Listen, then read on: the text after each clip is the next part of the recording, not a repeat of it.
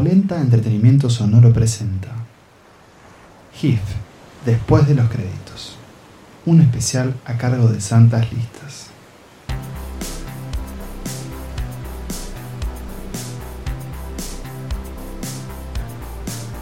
Bienvenidas y bienvenidos a este ciclo especial de Santas Listas en el GIF. Primero que nada queremos agradecerle por supuesto a, a la responsable del festival, Fiona Pitalúa, y al resto del equipo del GIF por habernos invitado, por habernos permitido hacer estos episodios asociados a las películas.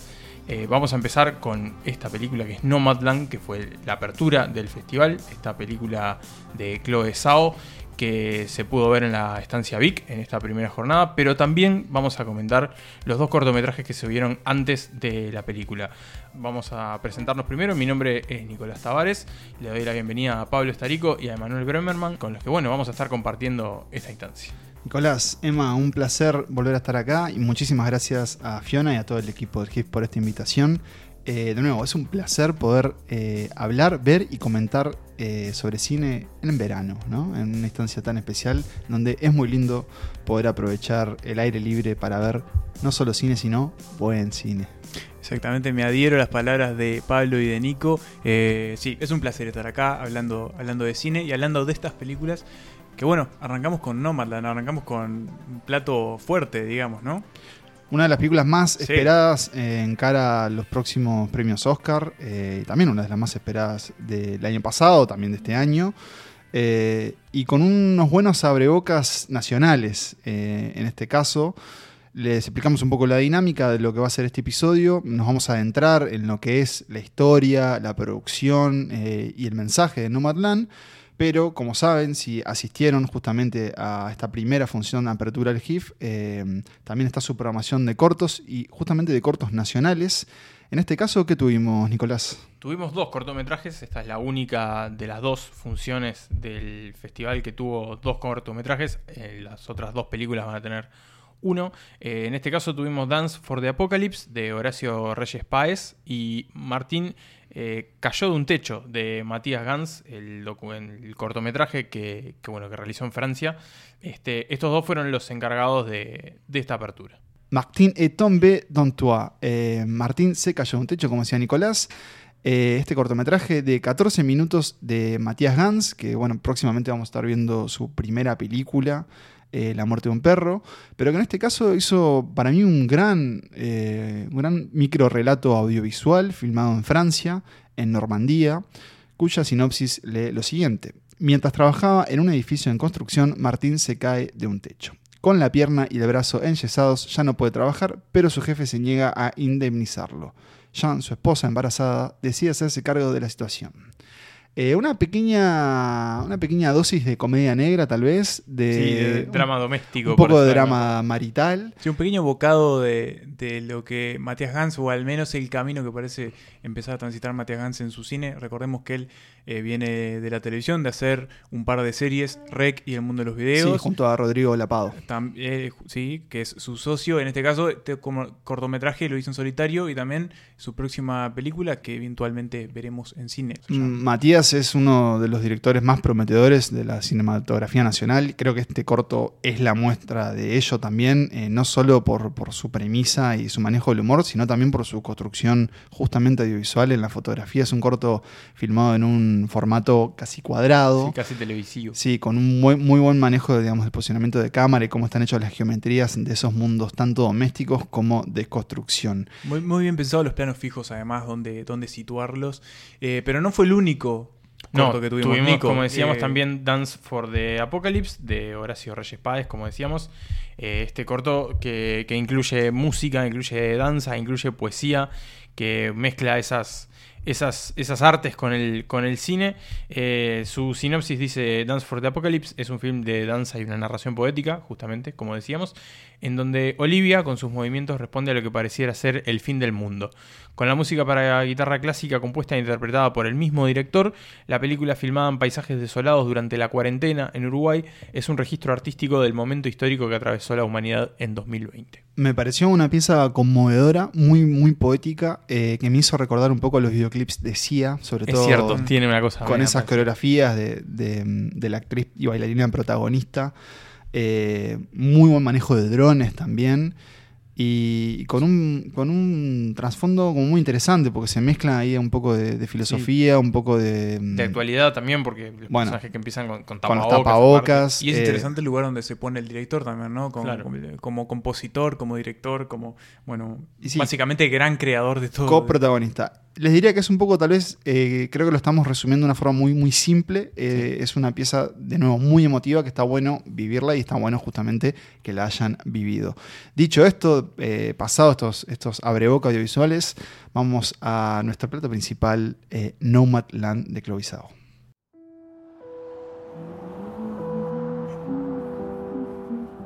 You are one of those lucky people that can travel anywhere. Yes, ma'am, I And they sometimes call you nomads. My mom says that you're homeless. Is that true? No, I'm not homeless. I'm just houseless. Not the same thing, right? No. My husband worked at the USG mine in Empire. I was a substitute teacher. It is a tough time right now. You may want to consider early retirement. I need work. I like work. Una mujer, después de perderlo todo durante la recesión, se embarca en un viaje hacia el oeste americano viviendo como una nómada en una caravana. Tras el colapso económico que afectó también a su ciudad en la zona rural de Nevada, Fern toma su camioneta y se pone en, en camino para explorar una vida fuera de la sociedad convencional como nómada moderna. ¿Qué es lo que acabo de leer? La historia, en unas líneas muy breves y muy concisas, de Nomadland. Eh, la primera película eh, que se estrena en este GIF. El gran preestreno de Nomadland en Uruguay, también hay que decirlo. Eh, una especie de micro resumen de una película hermosísima, enorme y profundamente conmovedora. ¿Qué les parece a ustedes? Primero decirles, y estoy seguro que ustedes lo comparten, qué ganas que teníamos de ver esta película. Eh, esta película fue un poco una sorpresa, creo yo, dentro de la, de la cinematografía mundial. Es una película que la directora Chloe Zhao, que es una autora, digamos, que sale del cine independiente estadounidense, que ahora está dando como sus primeros como grandes pasos hacia grandes producciones, de hecho está trabajando para Marvel y Disney, pero mientras trabajaba filmando una película para Marvel y Disney, decide hacer otra película, que es justamente Nomadland, eh, que surge de conocerse con Frances McDormand y de... De la Ese- lectura de una novela. Sí, además, Mm. pero eh, me refería a ese espíritu que a veces surge, eh, que surge entre, mm, entre directores y actores, que es qué ganas que tengo de hacer una película Sí. contigo Sí, sí. compartido, ¿no? Porque así justamente es que se embarcan en esto que es una aventura tanto de producción como del relato, que es la historia de, de Fern. O el drama de Fern también, porque es una película de, de un peso dramático, tal vez no convencional, digamos. No, yo no diría que es una película de, de golpes bajos, pero No. sí es una película, a mí me pareció muy fuerte de ver, eh, sobre todo por lo que propone. Eh, ¿Qué propone para ustedes? Sí, para mí propone sin dudas un, un peso fuerte muy, muy emocional que viene determinado lógicamente por, por de dónde surge, o sea, de dónde parte el viaje de Fern, que creo que nunca está mejor dicho el viaje del personaje, que parte de esa, de esa situación de crisis económica profunda, que fue la crisis de 2008. en Estados Unidos. eh, Y los coletazos Y los coletazos, porque esta historia se ambienta exactamente se 2011. ambienta en 2011. Eh, esta mujer que además pierde a su esposo, que es su esposo que, que muere, que trabajaban juntos en una fábrica que cierra a causa de esta crisis. Básicamente el pueblo donde ellos viven, como cierra la fábrica, el, el pueblo prácticamente desaparece. Y en base a eso, a esa pérdida, como una forma también de procesar su duelo, que es algo que lo vemos además en otros personajes de la película, decide, bueno, salir como esta especie de aventura, ¿no? Subirse a una camioneta, ponerse a vivir ahí, convertirse en una, en una nómada y salir a descubrir un poco el mundo, pero también al mismo tiempo a, a curar heridas, ¿no? Que es algo que también la va poniendo en contacto y le va poniendo, eh, le va generando los vínculos con otros de estos nómadas, que son personas que viven un poco como voluntariamente fuera de la sociedad tradicional, eh, que también a veces, muchas veces están como en una situación muy parecida de duelos personales y pérdidas que también quieren sacarse de encima corriendo hacia adelante, digamos. Es interesante eh, si le prestaron atención a los créditos que la mayoría de los personajes, salvo el de Frances McDormand y, y el de algunos pocos más, eh, tienen sus nombres reales. eh, y esto es porque la película es un ejercicio muy particular y creo que también eso es gran parte de su, de su magia y es que es una especie de docuficción, porque en torno a historias que son reales, las historias que el personaje Frances, Frances McDormand escucha a lo largo de su trayecto son reales, se genera como esta historia de, de esta mujer que, bueno, sale como a, a buscar un horizonte en una vida que parece haber perdido ese horizonte. Y creo que ahí está como, es como el núcleo de, de esta película, a lo que a mí más me llamó la atención, o que más me, me interesó, cómo estos personajes, estos como restos de la sociedad que quedan fuera de, de esta sociedad justamente por, por la crisis económica, empiezan a buscar un horizonte para su vida cuando al parecer ya, no lo hay porque ni siquiera tienen la posibilidad de jubilarse porque no tienen las condiciones económicas para hacerlo. Claro, aparte estamos hablando de que en muchos casos, incluso el personaje de, de McDormand, eh, que son personas en, en edad de jubilación, por decir de alguna forma, Sí, sí. pero que sin embargo, por mismo por la vida que llevaron, eh, no pueden hacerlo, o que el sistema mismo los dejó por fuera, ¿no? No pueden sobrevivir con los beneficios. Claro. Y justamente esos, esos nómadas, que son nómadas porque, porque muchos se representan a sí mismos, eh, encuentran en esta comunidad una especie de, mm, de, de salvoconducto, ¿no? De decir, bueno, el sistema no, no nos cuidó, eh, y sobre todo el sistema capitalista de Estados Unidos y de la mayor parte del mundo, O, o no nos incorpora directamente. Claro, no nos permite, digamos, vivir, entonces nos cuidamos entre nosotros. En base a eh, cocinas comunitarias, sistemas de trueque y sobre todo mucha ayuda. Eh, son, bueno, ustedes lo vieron, ¿no? Justamente están escuchando esto tras la función del, del GIF. Son parques de caravanas y así como están en un desierto, van a ir a otro lugar y se van a trasladar a otro. Y, mm, pero nosotros como espectadores hacemos el viaje que hace Fern y es una película que observa eh, este Estados Unidos del oeste, este Estados Unidos nómada, lo observa a través de los ojos de Fern. Nosotros nunca perdemos la mirada de ella. Desde los comienzos, cuando la vemos a ella con apenas alguna de sus pertenencias o, bueno, un poco armándose esa casa móvil. Y acostumbrándose a esa vida También, también. ¿no? eh, eh, en un momento un personaje de su vida anterior, digamos, le preguntan, eh, vos no, no, no tenés hogar, Eh, no se traduce tanto también en sí, español. le más bien como si, si está viviendo en la Sos calle. vagabundo, ¿no? le dice, no, no quiere decir, no tengo casa, pero eso no quiere decir que no tenga hogar, Claro. ¿no?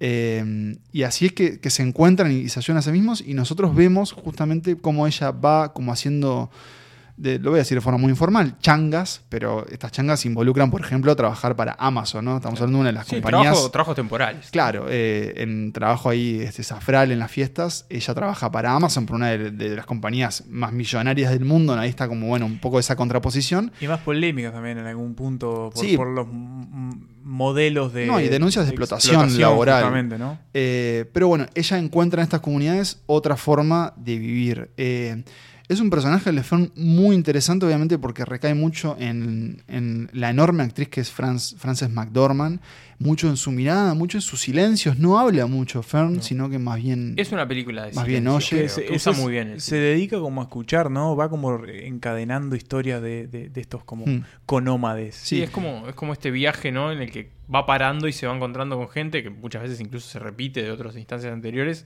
Van intercambiando historias, van intercambiando emociones, van intercambiando situaciones y ella después sigue, ¿no? Es como todo este tiempo.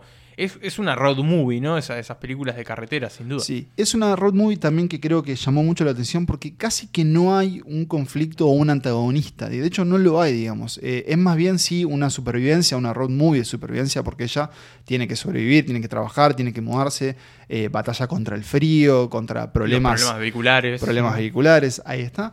Pero, digamos, no hay un gran conflicto que tenga que resolver más allá del de su propia vida. Y ahí es donde, eh, al principio, si bien tal vez yo no entraba tanto en... Tiene un ritmo bastante vertiginoso la película. Eh, digamos, hay muchas escenas, eh, casi que cambia cada tantos minutos todo el tiempo de plano y, de locación también. Es como que se mueve muy rápido. Y como que me costaba entrar en ese ritmo, pero después, claro, cuando te vas asentando a la medida que ella, que Fran también se va asentando, ahí es donde realmente llegó el golpe emocional que, que brinda eh, Chloe y Frances en esta, en esta gran película que es No Man's Land. No sé qué les parece a ustedes y quizás decir esto en los primeros días de, de enero del 2021 es un poco temerario, pero pocas películas en 2021 se van a ver como se ve Nomadland, eh, porque de verdad el trabajo de fotografía de Joshua James Richards es impresionante y creo que en parte es eh, lo que motiva o lo que hace sentir a uno del otro lado de la pantalla, un poco lo que siente también Fern, ¿no? Como esa, esa primero esa sensación de libertad como como una libertad que al mismo tiempo oprime un poco, es tan como excesiva que, que oprime, eh, con esos cielos como limpios, enormes, esas rutas como infinitas que no terminan. Y es interesante también la contraposición que hay un poco entre lo que a veces tenemos de la imagen de Estados Unidos, estas grandes ciudades y gente para todos lados, y estos, estas enormes llanuras despobladas, vastísimas, que no terminan jamás. Y a mí particularmente me encantó cómo la película utiliza los tonos, esos, estos espacios vacíos, Mm. eh, para también construir un poco de la personalidad y lo que le está pasando adentro a esta mujer. Sí, y creo que también, de hecho, eso que vos decías, Emma, de, de que muestra a un Estados Unidos que no siempre vemos, mismo creo que también lo tiene con, con sus personajes, con el estilo de vida que llevan, con los trabajos que desarrollan. Tiene un poco de, de- de ese Estados Unidos que a veces eh, nosotros, como personas que la estamos viendo de afuera, no lo conocemos, que incluso son un poco olvidados mismo, mismo dentro de, de su país.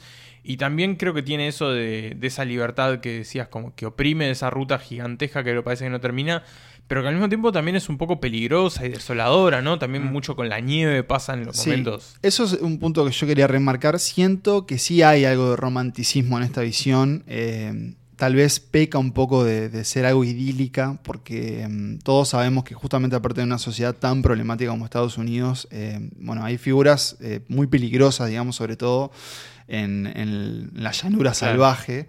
Entonces, la película siempre, nunca está al borde del peligro eh, y yo creería que en realidad esa vida no parece, no sería tan fácil como parece. De hecho, hay, hay muchos personajes, que- los personajes con los que se cruza son todos bastante entrañables. Son amables y, y- acá es como medio raro eh, elogiar el trabajo de un actor no actor, pero claro, al ser estas personas, estos nómadas reales, los que están ahí poniendo su cara y contando sus historias, se transmite eso al otro lado de, de la pantalla y creo que la verdad que es un gran éxito para el GIF poder haberlo exhibido en pantalla grande, porque justamente esos, esos grandes espacios que ellos recorren es como que va entrando, va entrando de a poco esa naturaleza, tanto de, de esos espacios como de esta vida, que a veces uno siempre, no siempre no, pero uno coquetea con la idea de decir, bueno, ¿qué tal si Sí. largo todo, Se me piensa, subo a un auto y me voy a recorrer Uruguay, América Latina o el resto del mundo, o en este caso, bueno, Estados Unidos? Eh, eso está también en Nomadland. Chloe Zhao había estudiado también personajes así como, como solitarios, como muy introvertidos en su película anterior, The Rider. Que fue un poco la que también terminó de convencer a McDormand, ¿no? De, de Sí. como de empezar a trabajar con ella. Fue la que la puso, digamos, en, en el mapa un poco más arriba del cine independiente. Claro, fue como el, el- ahí va, el foco, el foco encima del cine independiente. Exacto, es como la que la puso en varias listas de lo Ahí mejor va. del año y que, bueno, creo que nosotros aprendimos quién era Chloe Zhao a través justamente de Rider y ahora con Nomadland llega su establecimiento. One of the things I love most about this life is that there's no final goodbye. I've met hundreds of people out here, and I don't ever say a final goodbye. Let's just say I'll, I'll see you down the road. And I do. I see them again. And I can be certain in my heart I'll see you again. Así termina este repaso por Nomadland, la apertura del GIF. Eh, una película que, por un lado, tiene una, una carga muy melancólica, es una película también muy, muy meditativa. Vos, Pablo, hoy decías que era que es una película muy dinámica, pero creo que al mismo tiempo va como a un ritmo lento en ciertos Sí, momentos. de ¿no? Va como a contemplación. su ritmo, Sí, ¿no? definitivamente no tiene un ritmo de cine comercial, digamos. No, no, porque tampoco pretende serlo y también va un poco de la mano de ese viaje de autodescubrimiento y de ese, esa soledad también en la carretera, esos momentos que uno va en la ruta y que no pasa nada, ¿no? Más estando solo. Mm. Eh, y creo que, que, bueno, que un poco con esas dos cosas y, y también el- la, la gran carga emocional que tiene, se conforma con una película que, que mueve mucho el tema de, de las emociones, que se ve muy bien también, que bueno, que tiene un gran trabajo de dirección, también un gran trabajo de Frances McDormand, eh, y que creo que, que, bueno, como decíamos, es una de las películas de las que seguramente vamos a hablar de acá a varios meses, que, que logran cantar y que logra conmover desde distintos lugares, ¿no? También, como mostrando diferentes cosas en, en este tema común, digamos, que tiene de- del, del viaje, el descubrimiento y, el manejo de la pérdida también. No solo es, es una gran apertura para el festival, para el GIF, sino también creo para lo que es va a ser el año en cine en el 2021. Y creo que también eh, el haber elegido No Man Land de alguna forma abre esta, esta curaduría temática, creo que va a tener el resto de la programación del festival, en donde vamos a ver a varios personajes buscando justamente qué es lo que los hace vivir, ¿no? ¿Qué es lo que los hace, que hace latir esos, esos corazones?